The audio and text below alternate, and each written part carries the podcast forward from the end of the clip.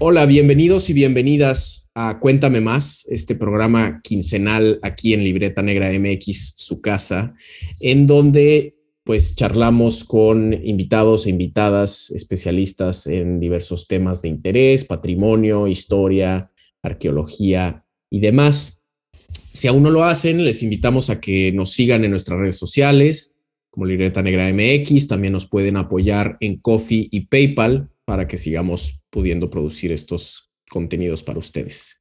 Eh, mi nombre es Daniel Salinas Córdoba y hoy tenemos como invitada a la doctora Nayeli Jiménez Cano.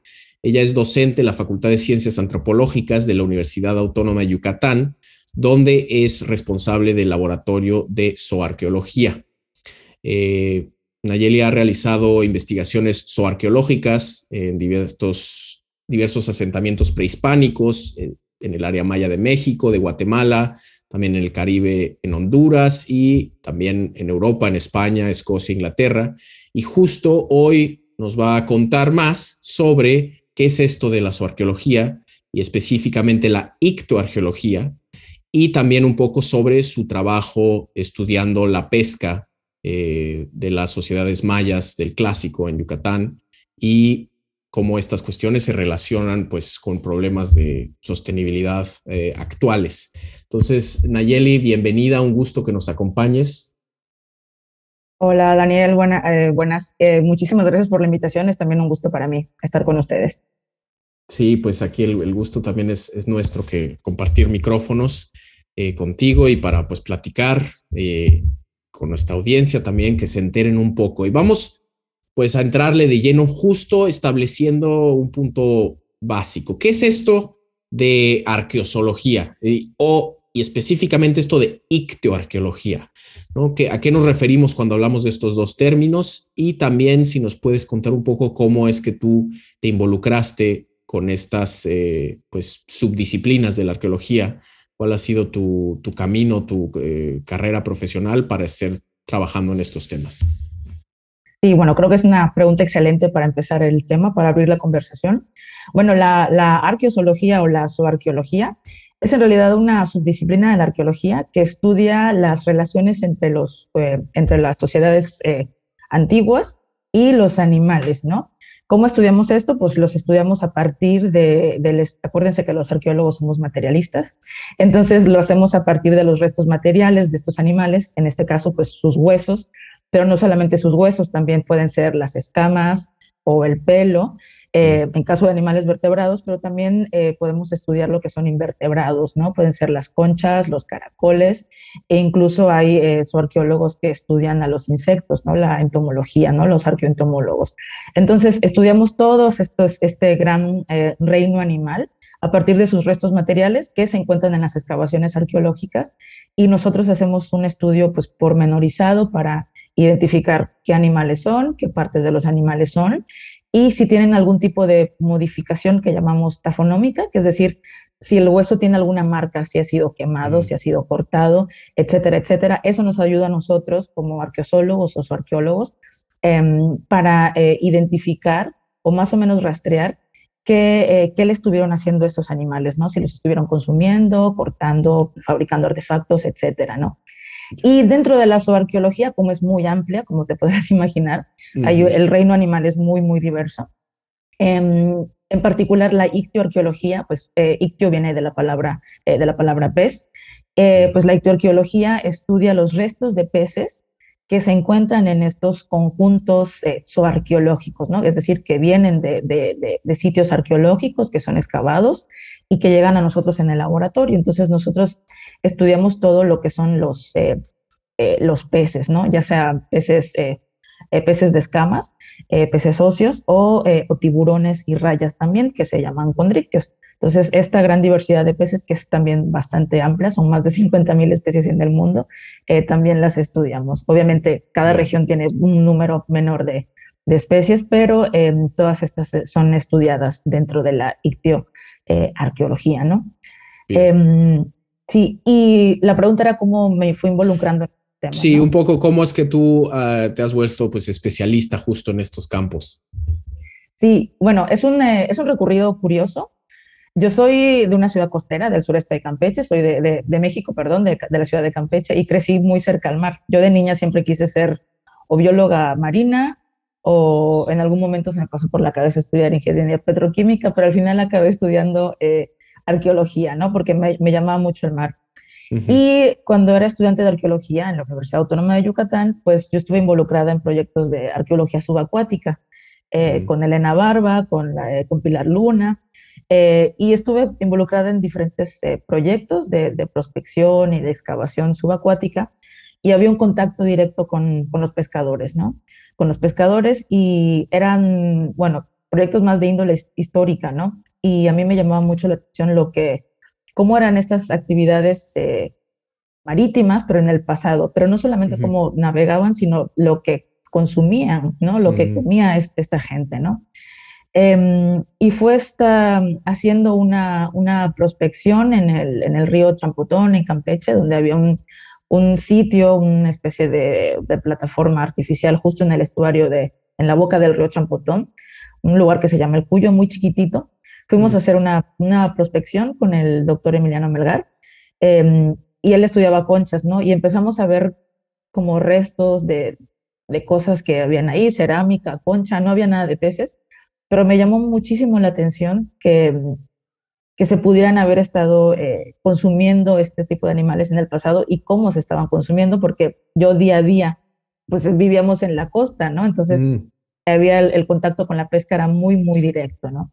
Uh -huh. Y en ese momento, eh, pues me llamó bastante la atención, me pareció que era un tema prácticamente inexplorado.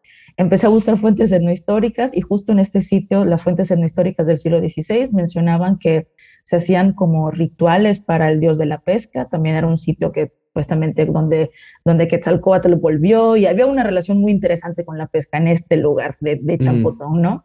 Uh -huh. Y me llamó, me, me, me llamó muchísimo la atención conocer, más bien conocer el desconocimiento que había sobre, sobre la pesca del mundo maya, ¿no? Y en, y en general de, de, de, Mesoamérica en general, ¿no? Que afortunadamente en, las últimas, en los últimos años y décadas hay muchísima investigación y eso es maravilloso, ¿no? Uh -huh. En ese momento yo decidí, dije, bueno, creo que me voy a dedicar a esto, creo que voy a cambiar mi tema de tesis y me hablé con el doctor Christopher Gotts, que en, este, que en ese momento era el coordinador del laboratorio en el que estoy laborando ahora, y, y le dije, a mí me interesa esto, quiero estudiar esto, estoy súper interesada, no sé si es posible.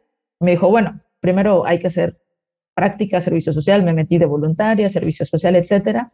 Uh -huh. Y analicé, el primer sitio que analicé se llama Ishkambon, que es un sitio costero, y de ahí me, me, me fascinó. Terminé la uh -huh. licenciatura, me fui a Inglaterra a estudiar la maestría en paleoecología humana, porque al tener el contacto directo con los pescadores, con una actividad económica actual que se realizaba en el pasado, la verdad que mi cabeza tenía, tenía muchísimas dudas, ¿no? De cómo mm. había sido modificada esta actividad, etcétera.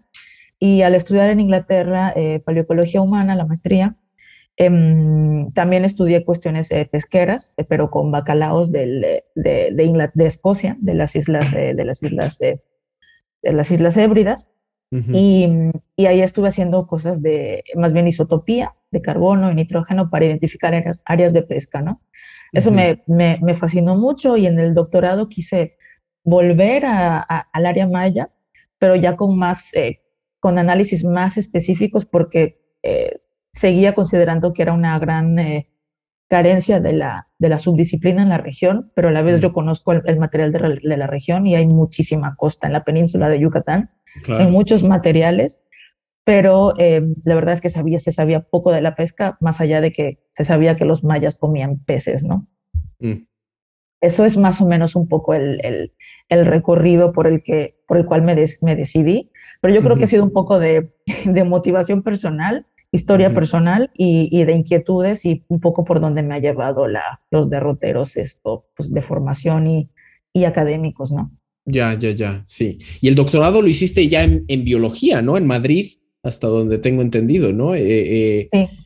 Y ahí fue justo eh, desde la disciplina, o sea, a final de cuentas en la arqueología y la ictoarqueología es esta es el lado más científico, entre comillas, más de ciencias duras, naturales de la arqueología, ¿no? Y entonces por eso se combina pues, la biología pura y dura con estudios arqueológicos para ver todo esto en el pasado, ¿no? Sí, efectivamente. De hecho, yo notaba que cuando terminé la, la maestría, yo notaba que me faltaba la formación biológica, la, formación más eh, científica, taxonómica, biologenética, todo esto para entender identificaciones.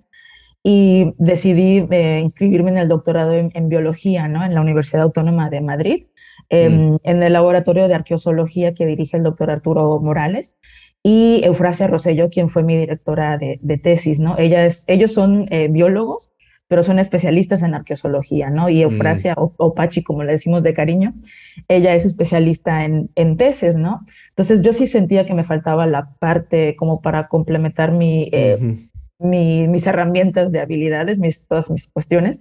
Sentía que necesitaba la parte biológica eh, pura y dura porque un arqueólogo no está completo si no, bueno, lo considero yo así, ¿no? Si no, eh, si no tenemos la parte la formación biológica eh, también, ¿no? Y la formación biológica, pues obviamente estudiando arqueología no la tenemos, ¿no? Aunque, aunque yo en la licenciatura tomé muchas asignaturas optativas en, en, la, en la, facultad de, en el campus de ciencias biológicas de, de, la UADI, aún así sentía que me faltaba esta formación, entonces por eso fue que decidí inscribirme en, en biología. Fue difícil entrar al mundo de la biología, porque como arqueólogos, pero bueno, creo que yo soy bastante terca. sí, sí, sí, no, y me, imagino justo en esto que mencionas de toda esta formación para la identificación, me imagino que particularmente con peces, o sea, si de por sí trabajando con huesos, con restos óseos, ¿no? Huesos animales, pues sí necesitas realmente tener un conocimiento para saber si un hueso es de un cerdo, o si es de una vaca, o si es de un, no sé, tapir, yo qué sé, ¿no? Pero los huesos de los peces son como mucho más pequeños y son como nada más espinas y eh, es aún más eh, complicado, ¿no? Me imagino que habiendo tantos diferentes huesos que tienen estos animales que generalmente son muy pequeños, eh, tiene un gran, sí necesitas una gran especialidad justo para poder hacer esas, esas identificaciones, ¿no? Eh, sí, sí, especialidad por una parte, o sea, eh, crear ojo, preparar muchísimos eh, especímenes y sobre todo es que los peces tienen la particularidad que tienen muchísimos huesos y todos los huesos los tienen en la cabeza. Entonces, el cráneo de los peces está formado por diferentes huesos que se sobreponen y los peces además, dentro de una familia taxonómica, incluso dentro de un género, hay diferentes especies que se parecen un montón. Mm. Son un montón de veces y eso complica la, la situación. Eh, no siempre son tan pequeños, o sea, sí hay, sí hay peces pequeños, hay, pero hay peces también bastante grandes claro, y se fragmentan mucho, se fragmentan mucho por, son eh, los huesos del cráneo, pues más, más o menos son huesos laminares, se fragmentan mucho y nosotros siempre como arqueólogos padecemos de, de dos cuestiones, ¿no? De la forma de recuperación en campo del, del, de, de los materiales, a veces no se hace una buena recuperación y pues se pierde toda esta información.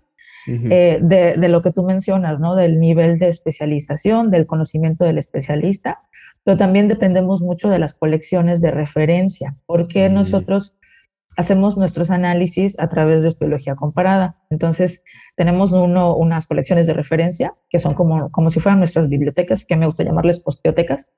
Vamos y comparamos ¿no? los, los ejemplares para saber, pero no siempre se puede contar con una gran cantidad de todos los, eh, los ejemplares de referencia. ¿no? Entonces, por eso siempre estamos preparando bichos en los laboratorios y parece eso pescadería o carnicería, pero es necesario ¿no? para tener unas colecciones de, de referencia y que podamos eh, eh, enfocarnos más en una identificación más específica, que eso al final de cuentas es, es la base para nuestras interpretaciones. ¿no?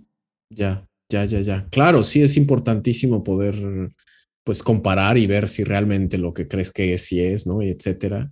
Y en ese sentido, en, cómo está la situación con las colecciones de referencia eh, ahí en, la Autónoma de Yucatán, en el laboratorio que, de la cual eres responsable de, su arqueología, ¿tienen una de, peces, de, huesos de peces?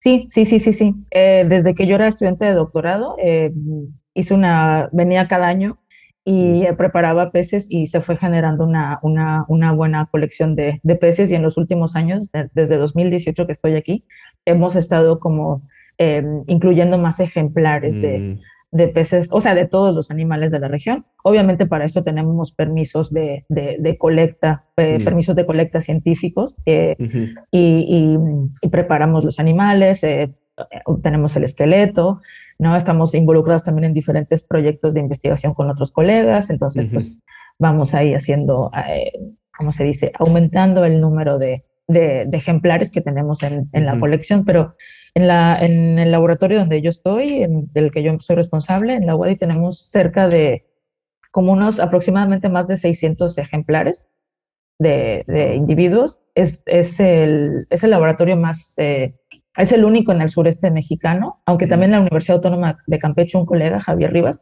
está empezando su propio laboratorio, lo cual es maravilloso, porque siempre, hacen, siempre hacen falta más de estos espacios, ¿no? Claro. Buenísimo, buenísimo. Y ahora pasando un poco, entonces, bueno, tienes estos materiales óseos, ¿no? Estos huesos que se encuentran y se en las excavaciones eh, y pues se identifican, etcétera. Pero ¿qué, qué tipo de información eh, es la que nos pueden brindar eh, el estudio de los huesos de peces o de otros animales. Eh, ¿Qué información nos pueden dar sobre las sociedades del pasado? No, sé si puedas pues, ubicarnos un poquito en ese sentido. Sí, claro.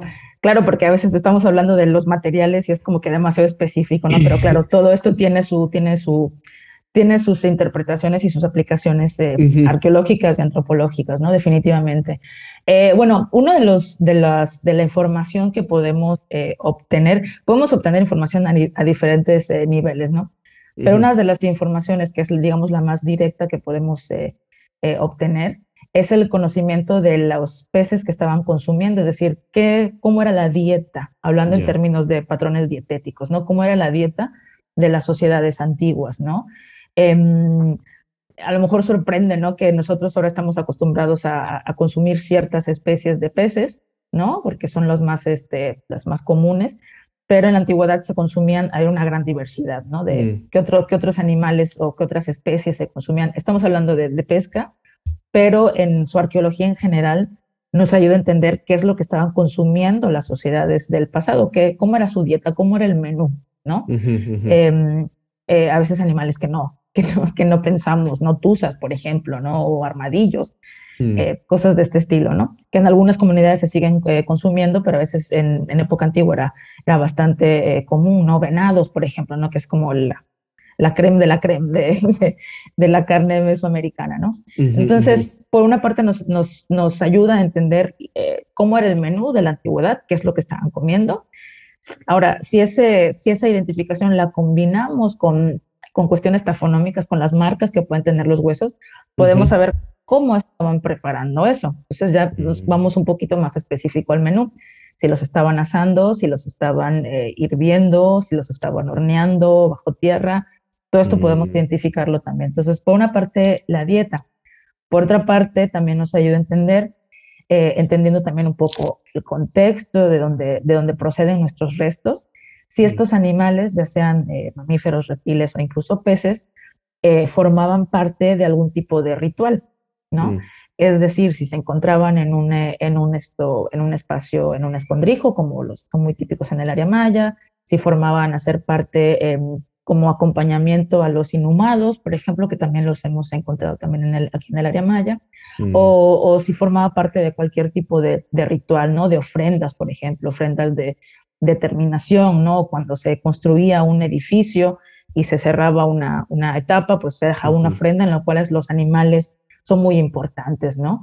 Em, ¿no? Por ejemplo, las ofrendas del Templo Mayor contra ese universo animal que tienen que es Claro, claro, de los, pues hace no mucho fue esto de las estrellas de mar, que es increíble, ¿no? Que encontraron restos de estrellas de mar en, el Templo Mayor de Tenochtitlán. Efectivamente, ¿no? Y ahora, que sacas el tema de, las estrellas de mar, todos los eh, animales que proceden de un ambiente acuático eran desde, una, desde una perspectiva cosmogónica y ritual muy importante para las culturas mesoamericanas, mm. porque eh, el mundo acuático también simboliza el origen del universo, ¿no? Y en este universo acuático, pues también encontramos a los peces y en ellos también, digamos que los eh, ahora sí que los meros meros, eh, no eran los meros, pero eran los tiburones, ¿no? eran los tiburones, ¿no? Que sean animales con eh, predadores hasta aquí en la cadena trófica, pero también muy poderosos cosmogónicamente eh, hablando, ¿no? Entonces, alimentación, tenemos también cuestiones rituales, pero una cuestión también eh, muy interesante que podemos, em, que podemos conocer a partir del estudio de los animales, ya sea animales en general o peces en particular, son las cuestiones de, cuestiones de ecología de la antigüedad, ¿no? Es decir, mm. cómo, cómo, cómo era el ambiente de la antigüedad, ¿no? Yo a mis estudiantes en clase siempre les digo, ¿no? Nosotros, pues sí, hay cambio climático, pero si tengo mucho calor, enciendo el aire acondicionado, me pongo el venti, ¿no? Si tengo frío, pues me pongo un abrigo, pero un animal no puede. Obviamente, evidentemente los animales no pueden hacer esto, ¿no? Ellos, la, la fisiología pues sí se les va, a ver, les va a afectar estos cambios, ¿no? Entonces, cualquier cambio en temperaturas, cualquier cambio en las condiciones ambientales en general, les va a afectar a los animales y esto podemos, eh, podemos rastrearlo a partir de la evidencia eh, zooarqueológica, en particular en la evidencia zooarqueológica o ictioarqueológica, y en este sentido podemos, em, podemos estudiar o más bien podemos entender eh, si han habido cambios de distribución de especies en una zona u otra, ¿no? Mm. Es decir, podemos también identificar si se traen animales de una región lejana u otra y a qué se, debe, se debía esto también, ¿no? Cuestiones de, de, comercio también o cuestiones de disponibilidad de especies. Podemos también entender un poco la abundancia de las, de las especies, o sea, qué tanto se estaba cazando, qué tanto se estaba pescando Podemos entender si han habido patrones de, sobreexplotación también, podemos verlo a partir de los restos arqueológicos. Podemos también incluso identificar em, lo que llamamos como cambios biogeográficos, es decir, animales que, que estuvieron en ese lugar, pero que actualmente ya no están, ¿no? cambian su biogeografía por algún, por, algún, por algún motivo, porque la temperatura cambió, porque las condiciones cambiaron, etcétera, ¿no? Entonces, esto, esto lo podemos estudiar a partir de la, de la, de la zooarqueología y de la ictioarqueología, y digamos que es la, mm, la parte, la parte que, que, yo me he enfocado un poquito más, ¿no? En los estudios eh, paleoecológicos o ambientales de la antigüedad, a partir de la, de la, información, eh, de la información que nos ofrecen los restos de, de animales, ¿no? Ya, ya, ya, ya. No, pues sí, qué, qué interesante, es realmente un abanico de posibilidades para, pues estudiar y comprender mejor el, pasado, las sociedades pasadas, ¿no?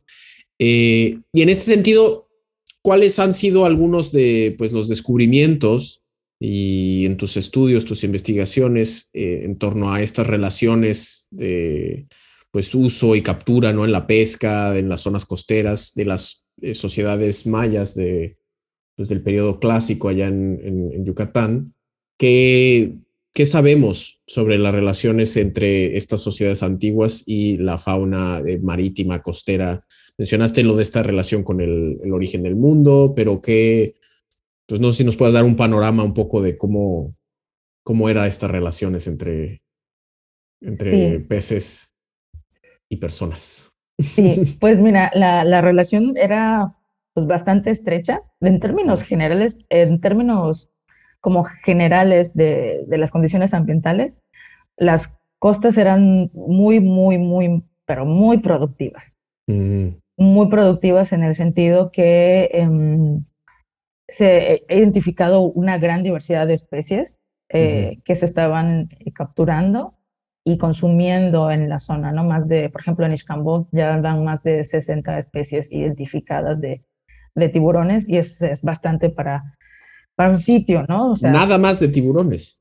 De tiburones, perdón, de, de peces socios y tiburones. Ah, ok, ok, sí, ya decía, más de 60 especies de tiburones, ok, ok. Bueno, pero sigue siendo un número bastante considerable, 60 especies diferentes, eh, pues sí. Eh, es bastante. Tiburones y, demás, es un montón. Y, y a lo que iba con tiburones era que los tiburones eran sumamente importantes en la dieta y en la, en, en la dieta y en los asentamientos costeros de la zona, ¿no? Obviamente los, los tiburones son animales que tienen mucho, em, son muy ricos proteínicamente hablando, ¿no? Tienen mucha mm. carne, eh, son el top del top, ¿no? Más o menos pasa como, como los venados, ¿no? En tierra adentro. son, eh, son eh, tiburones y tortugas también, ¿no? Son estos mm. animales que tienen mucha, mucha carne y son muy, muy consumidos. Esto es bien interesante porque hay una gran diversidad de tiburones y actualmente, pues, pues estamos viendo que, que la pesca de tiburones va totalmente en declive, ¿no? Entonces, esta es una, una, cuestión interesante, ¿no? Ver cómo hay una gran abundancia de tiburones en Yucatán, que ahorita la pesquería en Yucatán eh, de tiburones está totalmente en declive y la sostienen mm. otras, otras especies. Em, y, y, es interesante notar esto. También otra, otra cosa que hemos estado viendo eh, a partir de los estudios de la, de la ictiofauna y, y de, los, de los animales eh, costeros es, por ejemplo, que hay em, especies que, que han tenido cambios biogeográficos que actualmente, es decir, especies que estaban en época prehispánica y que actualmente no, no están, ¿no? Y este es el caso de un, de, una, de un pescadito que se llama una corvina negra o tambor negro, em, que es bastante abundante. Yo no, yo no lo conocía hasta que fui a hacer una estancia a Florida y comparé con las colecciones y dije, ay, este es el pez que me ha estado quebrando la cabeza. ¿Por, qué no lo, ¿Por qué no lo tenemos en las colecciones en Yucatán? No lo tenemos en las colecciones de Yucatán porque no existe en Yucatán. La última vez que se le vio ese pez fue en los años 80. Ah. Pero en época prehispánica está, está en sitios interiores, está en sitios, en sitios interiores, está en sitios costeros. Y este pez pues no, eh, no está y se han reportado mortalidades masivas en las, en las costas de, de, Florida, de Texas. Está en todos lados, en todo el continente americano, menos en, en nuestra península, en la parte, digamos, mexicana, ¿no? Más hacia los trópicos. Em, esta es una, es una especie que, que, presenta mortandades masivas en cuanto tantito suba la temperatura del nivel del mar. Entonces, ahorita no tenemos nada, nada de eso. Entonces, ahí nos está hablando de que este pez cambió su, su biogeografía, ya no está, se fue de aquí, eh, posiblemente por cambios en las temperaturas, ¿no? Entonces, entonces ahí nos está, nos está hablando de un cambio de una especie que no hay, pero yo la comí en Florida, está muy rica, eh, la carne es, muy buena, entonces es un pez que era seguramente pues bastante eh, preciado y muy fácil de capturar además, pero actualmente no está, ¿no? Entonces, eso es una de las cosas interesantes que hemos descubierto. Eh, otras cosas también bastante interesantes que hemos, que, que, he identificado en estos, en estos años son los cambios en las tallas de las especies, ¿no? Cambios mm. en las tallas de las especies, es decir, un aprovechamiento de, de pez, de tiburones, de bagres, de robalos, de meros, de animales muy grandes, de tallas muy grandes. Yo hago lo que se llaman estimaciones de talla con unas fórmulas matemáticas y, me permite saber cuánto medía ese, ese pez, ¿no? Eh, y en muchos de los casos, en el caso de los robalos, por ejemplo, las tallas arqueológicas totales sobrepasan a las tallas eh, modernas eh, actuales que tenemos, ¿no? Entonces, mm. ahí es una información también interesante porque nos habla de cómo, cómo se han ido reduciendo las tallas hasta llegar a la, a la actualidad, ¿no? Eso, digámoslo así como en, términos generales, en cuestiones, sí. en cuestiones aquí en México, por ejemplo, no sé si te acuerdas que habían, en, México había una, una campaña de, de, captura de peces pequeñitos y no sé qué, que no, que no capturen peces, eh, peces, eh, peces pequeñitos, etcétera, etcétera. Es precisamente por esto, ¿no? Porque se han ido reduciendo las, las tallas, ¿no? Eh, que permitan a los animales, pues, reproducirse y, este, tener una pesca más sustentable, ¿no? Entonces, todas este tipo de cuestiones a nivel, digamos, de presiones antrópicas y de cambios ambientales las he ido eh, eh, identificando, o, sí, identificando en, los estudios. Pero por otra parte, y ya hablando de términos más, eh, cuestiones como más rituales, también me he dado cuenta que precisamente los tiburones están asociados, em, aparecen en contextos rituales y son en contextos rituales de élite, son animales muy preciados por la élite sus restos aparecen. Curiosamente, en el, en el área maya, em, los dientes parece que se van hacia otros lugares y nos quedan las vértebras, ¿no? Que uno podría pensar, pero las vértebras de tiburón no preservan porque es cartílago. Pero bueno, nuestra maravillosa eh, península calcárea hace que, mm. los, que los, restos se, los restos de cartílago de las vértebras se preserven, ¿no? Entonces eh, podemos mm. identificar esto, ¿no? Es otro rollo identificar las vértebras de tiburones, pero, pero sí, que, sí, que, sí que aparecen, ¿no? Entonces esto es bastante también eh, interesante. Otra cuestión, por ejemplo, es el uso que, que los mayas, por ejemplo, daban algunas partes de los, de los, de los peces para realizar eh, sacrificios, ¿no? Por ejemplo, en, en, Palenque hay una, hay una escena eh, muy interesante de, de, la señora Shock, que, se está, que es muy famosa, que ella se está eh, horadando la lengua con una espina de mantarraya, ¿no? Para, para ofrendar la sangre, ¿no? Pues bueno, en, en, sitios de menor rango, por ejemplo, como Xcambó o en, en otros lugares, eh, en contextos rituales hemos encontrado no espinas de raya, pero espinas de bagre. Los bagres son peces gato que en sus aletas pectorales y aletas dorsales tienen unas espinas, pues así como muy, muy, parecen aserradas, ¿no? Entonces es mm. curioso porque es como no tienen rayas o las rayas las están igual guardando para otras cosas, pero están ofrendando espinas de bagre, ¿no? Que para el caso es lo mismo, porque es una espina cerrada y es una, digamos, una sustitución de algo más esto, pues más, más elitario que podría ser una espina de una, una raya, ¿no? Entonces, este, esto también es bastante interesante ver cómo se sustituyen partes de, de, un pez por otro pez que al final sigue siendo de origen acuático, sigue remitiendo a esta, esta cuestión eh, cosmogónica, pero bueno, no es una raya, pero es una espina de bagre que al final de cuentas pues sigue siendo eh, importante y además pues son, los bagres son peces, peces gato, hay una, una cantidad de consumo de peces gato, en, de bagres en, en, en época prehispánica, pues bastante, bastante importante, ¿no?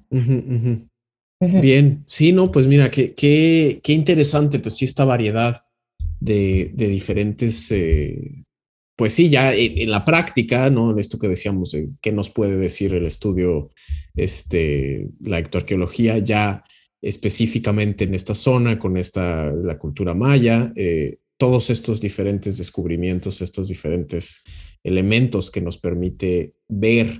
Y me llama mucho la atención de esto, em, o sea, que mencionas de cómo ha habido estos cambios regionales, de que antes había un pez y ahora ya no lo hay, eh, o, del tamaño de las especies, bueno, del, de los, eh, sí, de las especies, de los peces en sí, eh, que sí, claro, nos menciona como, como nos cuentas de cambios en el medio ambiente, en las condiciones de, pues de temperatura, etcétera. ¿Hay alguna forma de como saber cuándo sucedieron, qué tan recientes? Porque bueno, los trabajos estos, pues el clásico tiene ya, hace, es hace más de un milenio, ¿no? Eh, hay forma de saber en, todo ese tiempo que ha pasado entre entonces, entre la época de los mayas hasta hoy, cuándo, por ejemplo, fue que estos peces que nos contabas que ahorita hay en Florida y en otros lados, pero en Yucatán ya no, cuándo fue que se fueron o, o cuándo y por qué se han ido reduciendo de tamaño los peces? Sí, para esto necesitamos estudios más holísticos, más, mm, eh, más generales y necesitamos incluir otro tipo de evidencias, ¿no? Porque, por ejemplo, conocemos de estos, de estas, estos peces que te dije que son del periodo clásico, pero también los tenemos en el periodo posclásico, ¿no? Entonces, eh, de hecho, yo lo que hice en la tesis doctoral fue una comparación entre el periodo clásico y posclásico y ver cómo las sequías em, pudieron haber estado afectando a la pesca en estos, en, justo en el límite de estos dos periodos, ¿no? Y sí se ve que, que hay afectación, ¿no? Eh, ahora necesitaríamos revisar si no pasa lo mismo en periodos preclásicos, ¿no? Por una parte. Ahora, para entender un poco cómo, a qué se deben específicamente estos cambios, necesitaríamos hacer lo que son eh, como paleomarcadores o marcadores de la antigüedad. Em, para esto necesitamos saber cómo ha cambiado la temperatura del agua. Entonces, mm. eh, ahorita, por ejemplo, estoy en un proyecto de otolitos. Los otolitos son unas piedritas que tienen los peces en la cabeza, aquí, a cada lado, que les sirve para nivelarse. Esas piedritas eh, son, tienen muchos componentes calcáreos y si las cortas a la mitad es como, el, como los troncos de un árbol, ¿no? Con anillos de crecimiento. Es, cada anillo de crecimiento pues guarda información del agua en ese momento. Entonces se puede hacer, eh, se pueden hacer eh, le llamamos esclerocronología, que es la cronología, el tiempo de cada línea de crecimiento. Y se pueden obtener isótopos estables para saber la temperatura del agua en ese momento, ¿no? Entonces, eso se, se puede hacer y estamos en, proceso con un, en un proyecto con los colegas de la UNAM, pero para eso se tiene que hacer una comparativa de referencias, es decir, otolitos actuales con los cuales podamos comparar los otolitos eh, arqueológicos, ¿no? Eh, sí se puede saber, pero bueno, es un es un, son cosas que, que, toman más tiempo porque necesitamos más variables, eh, eh, más variables para conocer, ¿no? Y con respecto a, a, las tallas, por ejemplo, conocer qué es lo que hizo esa presión, esa presión pesquera, de nuevo necesitamos más datos, ¿no? Necesitamos mm. mostrar también si no pasa lo mismo con animales como invertebrados, por ejemplo, si mm. no pasa lo mismo con invertebrados, eh, y conocer, eh, si queremos como que juntar toda la línea del tiempo, también sería muy interesante ver qué es lo que pasa en épocas históricas, ¿no? Con las nuevas tecnologías llegadas del viejo continente, pues también seguramente tuvo sus eh, implicaciones, ¿no? Pero bueno, exactamente. Es todo un trabajo holístico que, que, necesita mucho. Y, muy bastante interdisciplinario, ¿no? También suena como que necesitas justo diferentes tipos de especialistas para pues poder eh, eh, pues sí, lidiar con estas grandes preguntas que, que, no, pues necesitas hacerlo de una forma holística, ¿no? Aquí quiero nada más mencionar, ya dos veces has mencionado esto de los eh, isótopos estables, ¿no? Que es un tema, de hecho, que ya tratamos en un episodio pasado de aquí de Cuenta de Más, hablamos con eh, Diana Moreiras al respecto. Entonces, si tienen dudas de cómo eso, esos estudios, pues sirven justo para tener todo este tipo de información, como la que mencionas de que la temperatura del agua, eh, vayan y busquen ese, ese episodio, fue el episodio 16. Este, buenísimo, eh, Nayeli. Y ahora pasando en este sentido, ya lo hemos tratado bastante de, de cómo, pues sí, la arqueología, la ictoarqueología, eh, estudia, realmente se pueden ver todos estos problemas ambientales, ¿no? De, cómo ha cambiado el medio ambiente, cómo han cambiado las temperaturas, cómo han cambiado las especies, cómo, la pregunta ahora sería cómo esto se relaciona a problemas y cuestiones ambientales y de sostenibilidad presentes. Es decir, ahorita sabemos, estamos en una crisis, crisis ambiental, eh, que básicamente el planeta está ardiendo, ¿no? Eh, ¿En qué, eh, qué papel juegan la arqueología y la ictoarqueología eh, pues para comprender mejor el, problema que estamos viviendo hoy en día y también cómo pueden, nos pueden ayudar, por ejemplo, a encontrar soluciones para el futuro. Sí, eh, pues súper interesante, ¿no? Em, desde, bueno, desde el momento en el que estamos tratando con material biológico eh, del pasado, pero al final de cuentas es material biológico, podemos hacer una correlación con el presente, ¿no? Mm. Em, desde, mi, desde la perspectiva en la que yo veo la, la ictiología en particular, a mí me gusta mucho eh, citar a Daniel Pauli, que Daniel Pauli fue, bueno, es un, es un ictiólogo eh, muy famoso y él eh, tiene una perspectiva teórica que dice que las, las líneas bases, ¿no? Son muy importantes, es decir, cada generación eh, va a tener su perspectiva del ambiente en el que está viviendo actualmente. Mm. O sea, es decir, nosotros, como tú dices, no estamos viviendo una crisis climática, está todo ardiendo, es un caos, pero las generaciones de nuestros abuelos, de nuestros bisabuelos, de nuestros tatara, tatarabuelos, eh, pues tienen otra perspectiva diferente.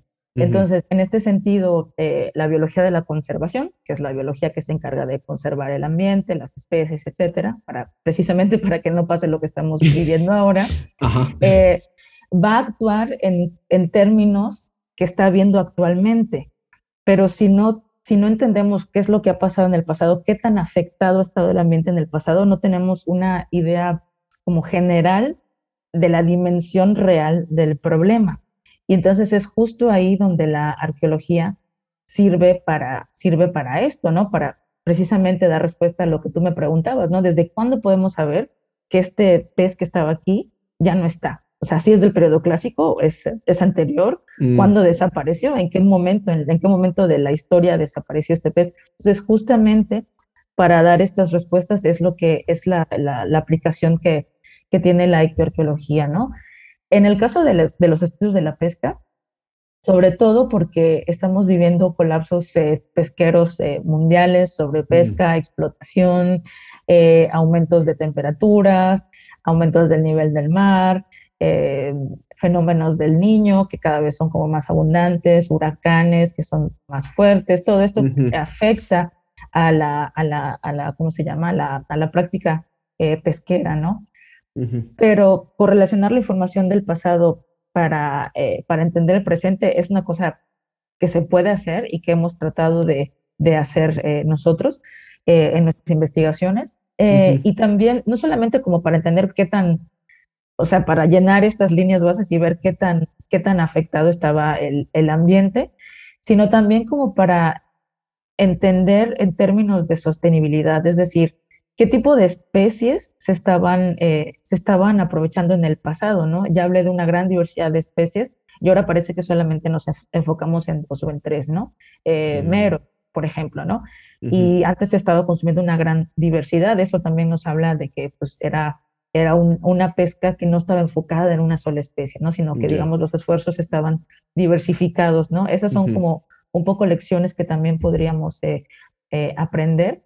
Pero una cosa muy interesante es que no siempre pensemos que las sociedades del pasado vivían en amor y paz, con la naturaleza, en equilibrio. Eso muchas veces eh, se tiende a eso y la verdad es que ya hemos visto que, que, muchas veces eh, no, no, también las mismas civilizaciones han llevado a su colapso y precisamente de eso también tendríamos que aprender, ¿no? O sea, cuáles han sido los errores del pasado para no volver a, eh, para no volver a, a, repetirlos. No sé que suena muy cliché, pero en realidad praxis no se, no se hace, ¿no? Sí, sí, sí, sí, ver, ver sirve como para ver tanto lo bueno que sea las buenas prácticas que se tenían en el pasado, como pues sí, otras no tan positivas que tuvieron impactos eh, y que son medibles, ¿no? Idealmente se puede ver y decir, ah, pues eso no, no nos conviene y, y, estar más informados justo para, pues, seguir avanzando en, este, en esta búsqueda de soluciones de, la, de los retos actuales, ¿no?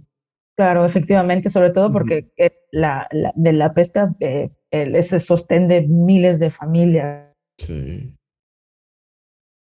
¿no? En, en, todo el mundo, bueno, en todo el mundo ya estamos hablando de millones de familias en todo el mundo, ¿no?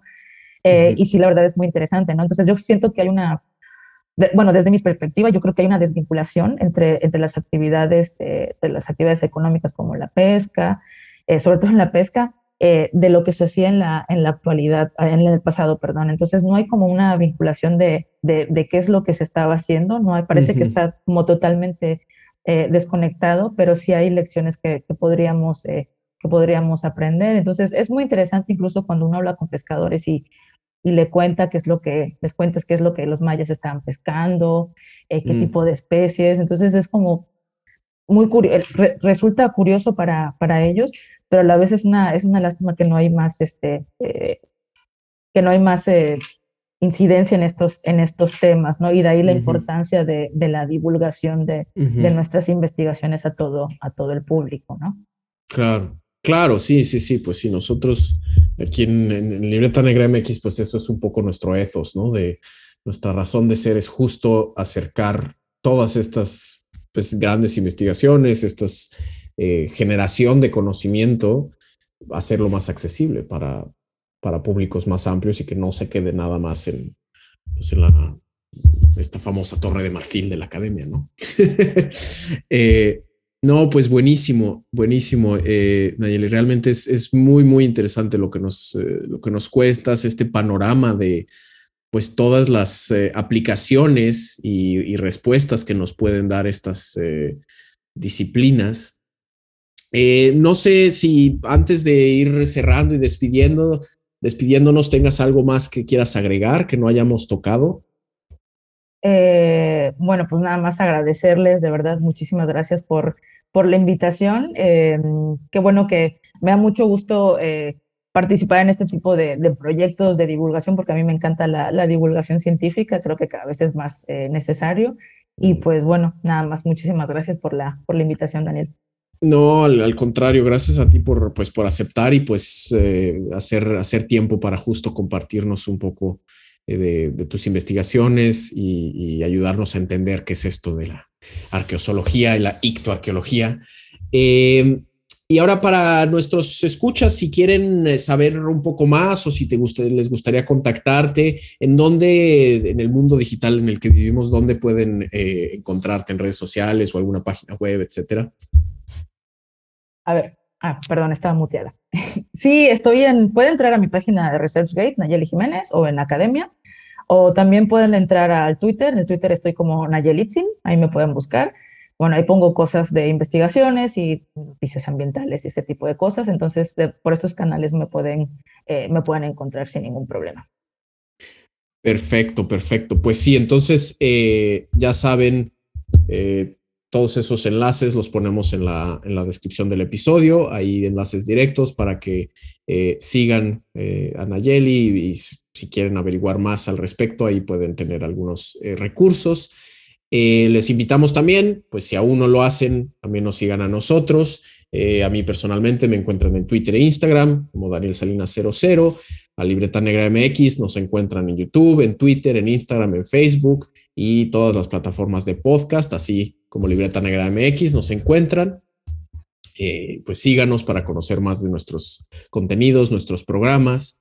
Eh, y si gustan apoyarnos, si disfrutan de nuestros programas, si gustan apoyarnos, recomiéndenos, ¿no? Esa es una de las mejores formas de, hacer crecer un proyecto de divulgaciones, de que le llegue a más gente. Entonces, eh, pues si conocen a algún pescador, por ejemplo, o alguien que le guste mucho comer pescado, eh, pues compartan el enlace de este episodio para que se entere un poco de, todas estas cuestiones de cómo se hacían en el pasado eh, y demás, ¿no? Eso nos ayuda mucho a crecer y si gustan apoyarnos más, pues Libreta Negra MX es un proyecto independiente que dependemos de donaciones de, ustedes, de nuestros queridos escuchas. Entonces pueden apoyarnos a través de Coffee o en PayPal es donde recibimos eh, donaciones para pues seguir creciendo, seguir produciendo nuestros programas y les agradecemos mucho por esos apoyos. Eh, Nayeli, de nuevo, muchísimas gracias nuevamente por acompañarnos hoy, por contarnos sobre tu trabajo. Ha sido un placer charlar. Muchísimas gracias, Daniel. Gracias a ustedes. Perfecto, pues ahí lo tienen, queridos escuchas, eh, la doctora Nayeli Jiménez Cano de la Universidad Autónoma de Yucatán. Eh, con esto terminamos el episodio de hoy. Cuéntame más, es un podcast quincenal eh, de entrevistas del proyecto de divulgación cultural Libreta Negra MX. Este episodio fue producido por mí, Daniel Salinas Córdoba. La edición estuvo a cargo de Omar Espinosa Severino y el resto del equipo de Libreta Negra MX está compuesto por Wendy Osorio Semé e Ivonne Ruiz Palacios. Muchísimas gracias nuevamente por escucharnos y nos vemos eh, con otro episodio de Cuéntame Más en dos semanas. Hasta luego. Libreta Negra MX es mantenida y traída para ti con un esfuerzo continuo de Wendy, Omar, Yvonne y Daniel, pero también necesitamos de ti. Para apoyar esta iniciativa de difusión y divulgación significativa, te pedimos que compartas este programa, dejes tus likes y recomiendes a Libreta Negra MX en todas las plataformas. Es gratis. Pero si nos quieres ayudar en esta cruzada divulgativa, aceptamos tus donaciones vía Coffee y PayPal. Con tu ayuda podemos mejorar nuestra producción y hasta pagar nuestro internet. Pasa la voz, Libreta Negra MX en YouTube, Spotify, iBox, Apple Podcasts, Amazon Music, Twitter, Instagram y Facebook. Cultivamos memorias.